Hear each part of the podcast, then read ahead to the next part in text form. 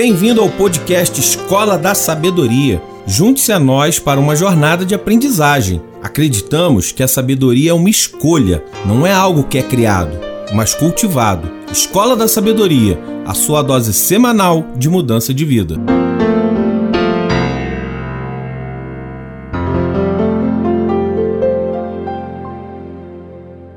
Graça e paz, mais uma vez Elber falando aqui da sua Escola da Sabedoria, diretamente dos estúdios de João Melo, para mais uma semana de aprendizagem, mais uma semana de aplicação prática dos princípios milenares. É muito bom ter você aqui conosco. Fico muito feliz com a audiência desse podcast. É cada dia tem aumentado o número de seguidores desse canal e eu peço a você já antes mesmo da gente entrar no episódio de hoje que compartilha, que pega o link logo aqui embaixo e compartilha para o maior número de pessoas que você acha que merecem ouvir esse conteúdo que nós produzimos aqui toda semana com muito carinho, com muita dedicação para você. E o nosso podcast de hoje, nossa conversa de hoje, o tema vai ser cinco prisões invisíveis. Cinco prisões que se nós não tomarmos cuidado, nós caímos na, na, possibilidade de estarmos aprisionados a cada uma delas. Mas, juntamente com as prisões que são invisíveis e que cada um de nós aqui pode cair de maneira desavisada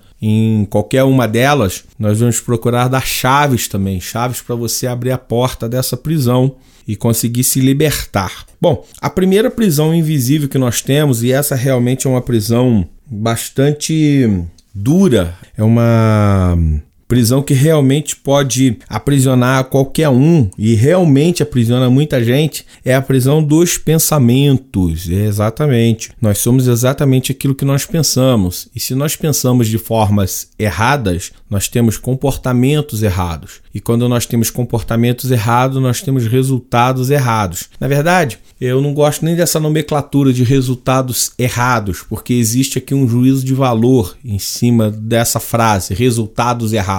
Nós alcançamos resultados. Às vezes os resultados não são aqueles que nós desejamos para a nossa vida, mas eles partem exatamente de uma forma de pensar, da forma como você encara o mundo. Então, pessoas não avançam na vida, pessoas não progridem, pessoas não alcançam os seus objetivos isso está muito entrelaçado com a forma como essas pessoas pensam. Henry Ford costumava dizer o seguinte: se você acredita que pode ou acredita que não pode, de qualquer maneira você está certo, porque os seus resultados são determinados pela forma como você pensa. Se você pensa que não consegue determinado objetivo, toda a estrutura mental vai corroborar com essa, com essa verdade, isso passa a ser verdade, e você simplesmente não vai conseguir determinado objetivo. Então, se os seus pensamentos são pensamentos de derrota, são pensamentos de miséria, são pensamentos de escassez, são pensamentos de embate. É, existem pessoas que não se dão muito bem nos relacionamentos porque os pensamentos dela são muito entre o certo e o errado, em quem está certo e quem não está, quem é forte e quem é fraco na relação. É a forma como as pessoas encaram a realidade. Então, os relacionamentos dessas pessoas tendem a ser relacionamentos conflituosos.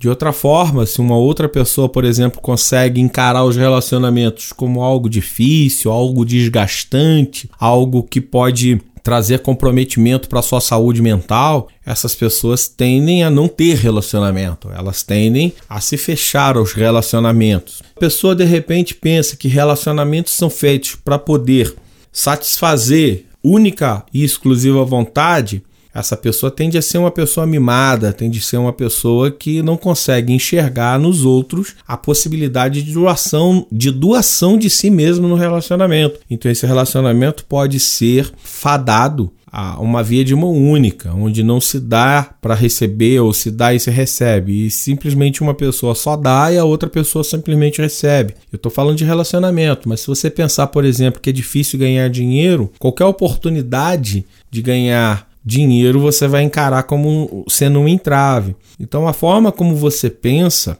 ela te aprisiona numa realidade. A forma como você formula o seu mindset vai determinar a sua existência, vai determinar o seu passo a passo nessa existência. Então, qual é a maneira mais eficaz de se sair da prisão do, dos pensamentos. A prisão dos pensamentos é, tem a ver com o nosso padrão de pensamento. Para você quebrar padrão de pensamento, a melhor coisa que você pode fazer é a aprendizagem contínua. Você pensa sobre aquilo que você aprende. Então, se você começar a buscar informações, a praticar determinadas atitudes para criar habilidade, a ter o discernimento correto, você cresce em sabedoria numa determinada área. E quando você cresce em sabedoria, você começa a se libertar dos padrões de pensamento. A melhor maneira que você tem, portanto, de se libertar dos seus padrões de pensamento é aprendendo. E aqui, a questão da aprendizagem, ela é muito interessante, você começar a aprender áreas diferentes da sua.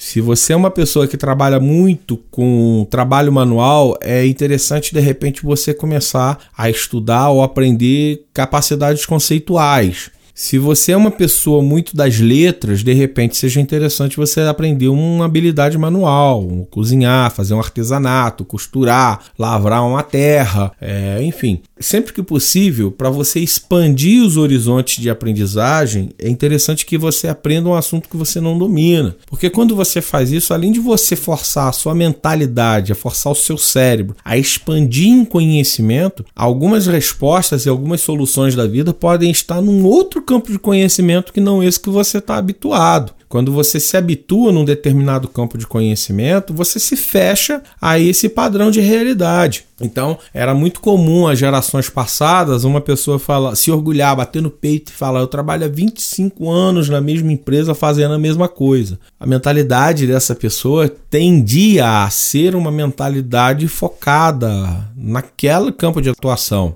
Então, quando você se fecha em um determinado campo de conhecimento, você se furta de um dos maiores prazeres da vida, que é é o prazer da aprendizagem. E quanto mais você aprende, mais você se liberta dessa prisão chamada prisão dos pensamentos. Então, um conselho, uma chave para se libertar da primeira prisão, que é a prisão do pensamento, é nunca pare de aprender.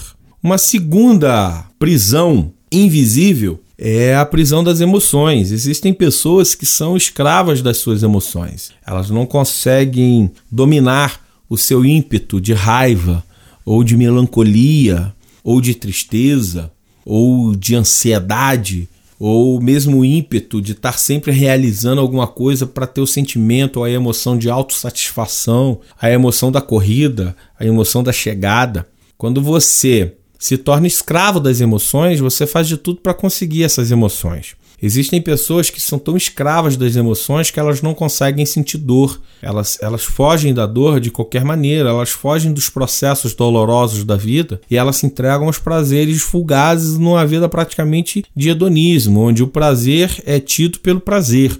E pessoas como essas têm muita dificuldade de ter disciplina, porque toda disciplina implica em um certo abrir mão do prazer em uma certa, até porque não dizer dor. Né? Quando você passa por uma disciplina severa de atividade física, isso dói. Quando você passa por uma disciplina severa de aprendizagem, isso força. Então, existem pessoas que são tão escravas das suas emoções que elas não conseguem ser disciplinadas para nada, elas só procuram o bom da vida. E aí, quando elas se veem diante de uma, de uma situação frustrante, elas não sabem como reagir, porque elas estão presas às suas emoções, emoções de felicidade. Mas existem outras emoções também que as pessoas podem se aprisionar, como é, por exemplo, o caso da pessoa que encara a vida como sendo uma festa onde ela está sempre do lado de fora. São as vítimas, são as pessoas que se vitimizam, que sentem prazer em serem vítimas. Ou ainda existem aquelas pessoas que são escravas da apreciação e elas fazem de tudo para poder ser apreciada por outras pessoas. Então as emoções elas podem ser uma fonte sim de, de prisão. Né? Algumas pessoas, por exemplo, podem estar aprisionadas a mágoas do passado. Elas não conseguem se libertar de um trauma, alguém que as feriu. Então aquilo dá sentido. Essa emoção de mágoa dá sentido à sua existência, dá sentido à sua vida. Abrir mão da mágoa é abrir mão de um discurso, é abrir mão muitas vezes de um discurso de vitimismo ou de um discurso de êxito mesmo. A pessoa se apega a uma mágoa de uma pessoa que disse que ela não conseguiria e ela se apega aquilo de tal forma que ela faz de tudo para poder conseguir algumas coisas na vida. Ela trabalha a mágoa, trabalha a rejeição dessa maneira. Então, pessoas podem ter o seu futuro bloqueado por uma mágoa ou ainda estar presos a viver somente pelo prazer. Existem pessoas ainda que têm a sua vida roubada, roubada, a sua existência furtada, porque elas vivem um forte sentimento de vingança, de revanchismo, de competição. Vive em torno dos sentimentos, vive em torno das emoções. Né? Agora, qual é a chave da libertação das prisões emocionais? É viver por um propósito. Quando você tem um propósito, quando você tem um alvo a perseguir que é maior do que você e você vive por princípios, a sua vida não é regida por emoções.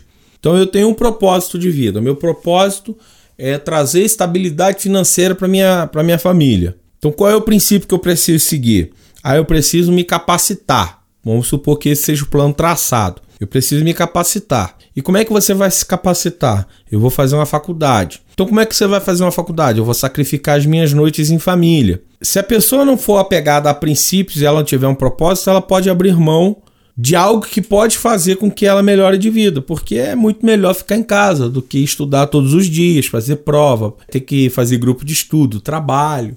Só quem vive com propósito avança na vida. Quem vive preso às emoções estaciona.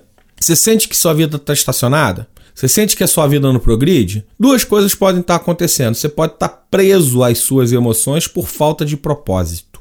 Então, o conselho da sabedoria é esse: viva por princípios. A sua vida nunca mais será controlada por emoções. Quem faz o que quer, gente, é criança. Criança faz o que quer.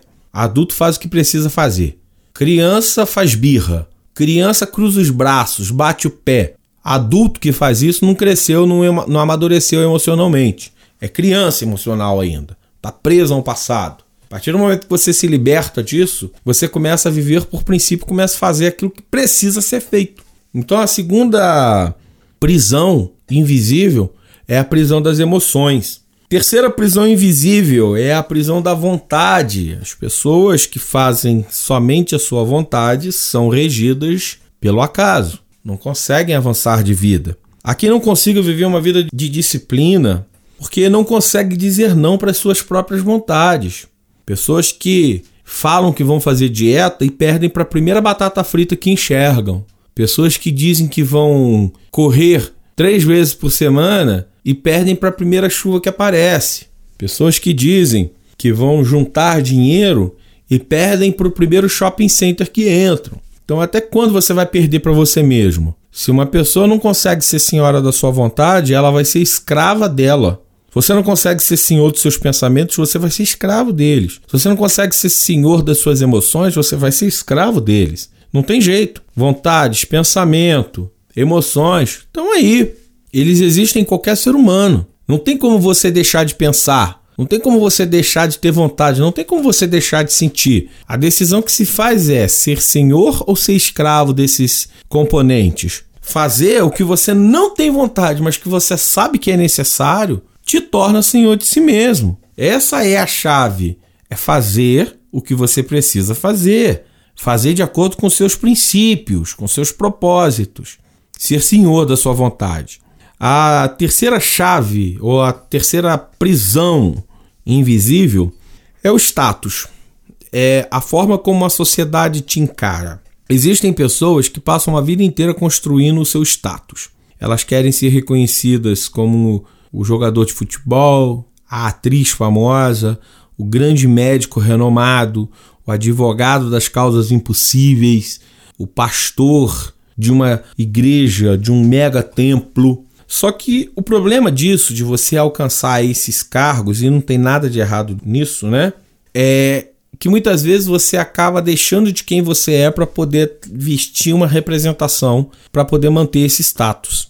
O status que pode ser local, por exemplo, como você ser uma pessoa aprovada na sua comunidade, na sua empresa. Um status maior ainda, como você ser reconhecido nas redes sociais, ou de repente é, liderar uma grande equipe. Não tem nada de errado com você ter o status. O problema do status é ele roubar a sua alma.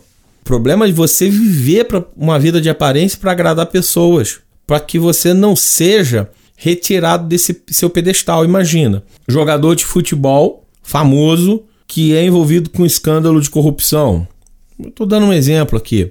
É, ou de repente uma atriz muito famosa que é flagrada fazendo agressão a um animal. É, é óbvio que nesses, nesses exemplos que eu te dei aqui, o que essas pessoas fazem é errado. Mas é, muitas pessoas deixam de fazer aquilo que elas querem fazer simplesmente por um status. Eu me lembro de um professor meu de deontologia que ele falava que o advogado tem que escolher, inclusive, o local aonde ele, ele vai tomar o seu peleque, né? É, querendo com isso dizer que se você for ter uma vida de advocacia, você precisa aparentar ser um advogado. E existem pessoas que matam por status, pessoas que matam a si mesma, matam as suas almas, matam quem elas realmente são. Algumas pessoas, para manter o status e buscar a aprovação dos outros, continuamente perdem a sua essência. Conheço pessoas, por exemplo, que perderam realmente a sua alma no sentido de tentar ter a aprovação das outras pessoas. São pessoas que, ao longo de um período curto, de cinco anos, se tornaram outra pessoa completamente diferente por causa dessa busca desenfreada de serem aprovados. Essa, esse vício na aprovação para fazer tudo somente para corresponder às expectativas dos outros é uma prisão. Então, o que que qual é a chave para você não se aprisionar numa vida de status? É ter integridade de vida. Porque se você tem integridade de vida, à medida que o seu status cresce, você não precisa eliminar quem você é, porque as pessoas vão te conhecer exatamente por quem você é. E a integridade, ela é um alinhamento entre aquilo que você pensa, entre aquilo que você fala, entre aquilo que você faz. Se você precisa fazer aquilo que não pensa, você não está em integridade, o, o status roubou a sua alma. Agora, se você faz exatamente aquilo que você pensa e que você fala, o status não roubou a sua alma. Você não precisa ser escravo da aprovação das outras pessoas. A quinta e última prisão invisível é o ego. O ego é uma ficção da mente. O ego não tem a ver com a nossa essência. O ego está atrelado a uma máscara que nós colocamos para a sociedade e para nós mesmos. O ego é, são as suas vontades, sentimentos e pensamentos. Quem se identifica muito com o pensamento está dominado pelo ego. Quem se identifica muito com uma emoção, com uma vontade, está é, dominado pelo ego. Quando nós temos um olhar somente para nós mesmos, nos tornamos prisioneiros do nosso ego. O ego, por exemplo, faz com que você tenha olhos somente para sua dor ou para as suas vitórias. Você não consegue enxergar além e você não consegue ver que pessoas também sofrem, que pessoas também têm vitórias, porque o seu ego precisa ser protegido. O meu ego não é o meu eu mais essencial, porque o meu eu mais essencial não se identifica com os pensamentos, vontades ou emoções. O meu eu mais essencial é criado por princípios. Qualquer ofensa, qualquer identificação que eu tenha com o meu ego, por exemplo, uma determinada profissão. Sou advogado, vou dar o meu exemplo. Eu exerço a profissão da advocacia. Se eu trago isso para minha identidade, qualquer ofensa à advocacia eu vou tomar como uma ofensa a mim. Se eu trago para minha identidade que eu sou um líder religioso. Qualquer ofensa à minha religião, eu vou tomar como sendo uma ofensa contra mim, mas não é uma ofensa contra a pessoa, é uma ofensa contra o ego dela. E as pessoas fazem de tudo para proteger o seu ego. Eu conheço pessoas assim muito bem intencionadas que não conseguem enxergar nada além de si mesmos. Não conseguem enxergar nada além das suas próprias dores. Eu conheço pessoas que em suas orações ela fala assim: "Me ajuda a ser uma pessoa melhor". E a oração da pessoa é só essa. Eu ouvi um negócio interessantíssimo esses dias, que o evangelho não veio para tornar ninguém melhor. O evangelho veio para matar as pessoas, matar o seu eu, matar o seu ego. Jesus Cristo chegou a falar: se alguém quiser vir após mim, negue-se a si mesmo, tome sua cruz e siga-me. A cruz é um local de morte. Morte do quê? Morte do ego. Morte da minha vaidade, morte do meu orgulho, morte das minhas vontades. Coloco isso lá para que o meu verdadeiro eu possa emergir disso. Nem sempre o prisioneiro do ego é uma pessoa arrogante. Às vezes é só uma eterna vítima das circunstâncias. A pessoa não consegue ir além da sua perspectiva de que ela é uma sofredora. Então, a melhor maneira que você tem de se livrar do ego, a melhor chave que você tem para ir contra o ego, é você se voluntariar e trabalhar ativamente no serviço a outras pessoas. Quando você consegue sair de si mesmo e tem empatia pelas outras pessoas e consegue servir a necessidade dessas outras pessoas, você se livrou do ego. Você passou a ser quem realmente você é. A chave para a libertação do ego, então, é uma empatia servidora.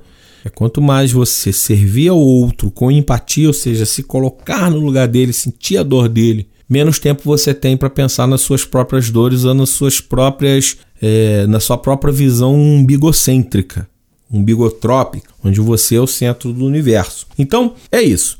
É, essas são as cinco prisões invisíveis e as, me, e as melhores práticas de se livrar de, um, de uma ou de um, outras dessas prisões. Meu conselho é que você realmente compartilhe, compartilhe, compartilhe esse podcast com quem precisa ouvir e que possa estar se libertando dessas prisões invisíveis. As chaves nós demos aqui. Então cabe a você pegar cada uma dessas chaves e ir se libertando dessas prisões que não permitem que você progrida na vida, não permitem que você avance um palmo além da onde você já está. Eu agradeço mais uma vez aqui aos estúdios do João Melo e nos vemos na semana que vem.